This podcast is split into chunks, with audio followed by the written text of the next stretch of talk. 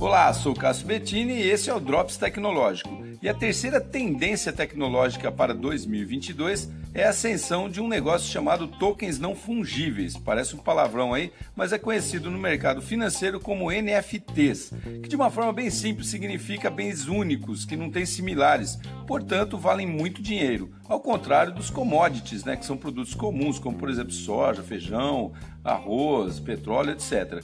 Os não fungíveis podem ser desde uma figurinha de Pokémon raríssima até uma obra de arte digital totalmente exclusiva.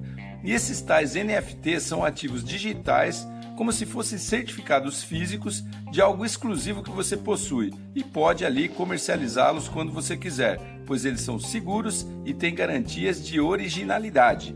E é aí que entra a criptografia, um processo fundamental para essa garantia, pois ela converte dados, como o número de conta bancária, por exemplo, em uma sequência aleatória de caracteres impossível de ser decifrado. Por isso é tão seguro. E isso tudo tem a ver com as criptomoedas, as quais especialistas estão prevendo crescimento exponencial desse tipo de moeda que é a digital pelo mundo todo. Então, comprar ou vender produtos e ações digitais parece ser uma boa alternativa financeira para você investir seu dinheiro, fazer uma poupança ou até mesmo realizar negócios.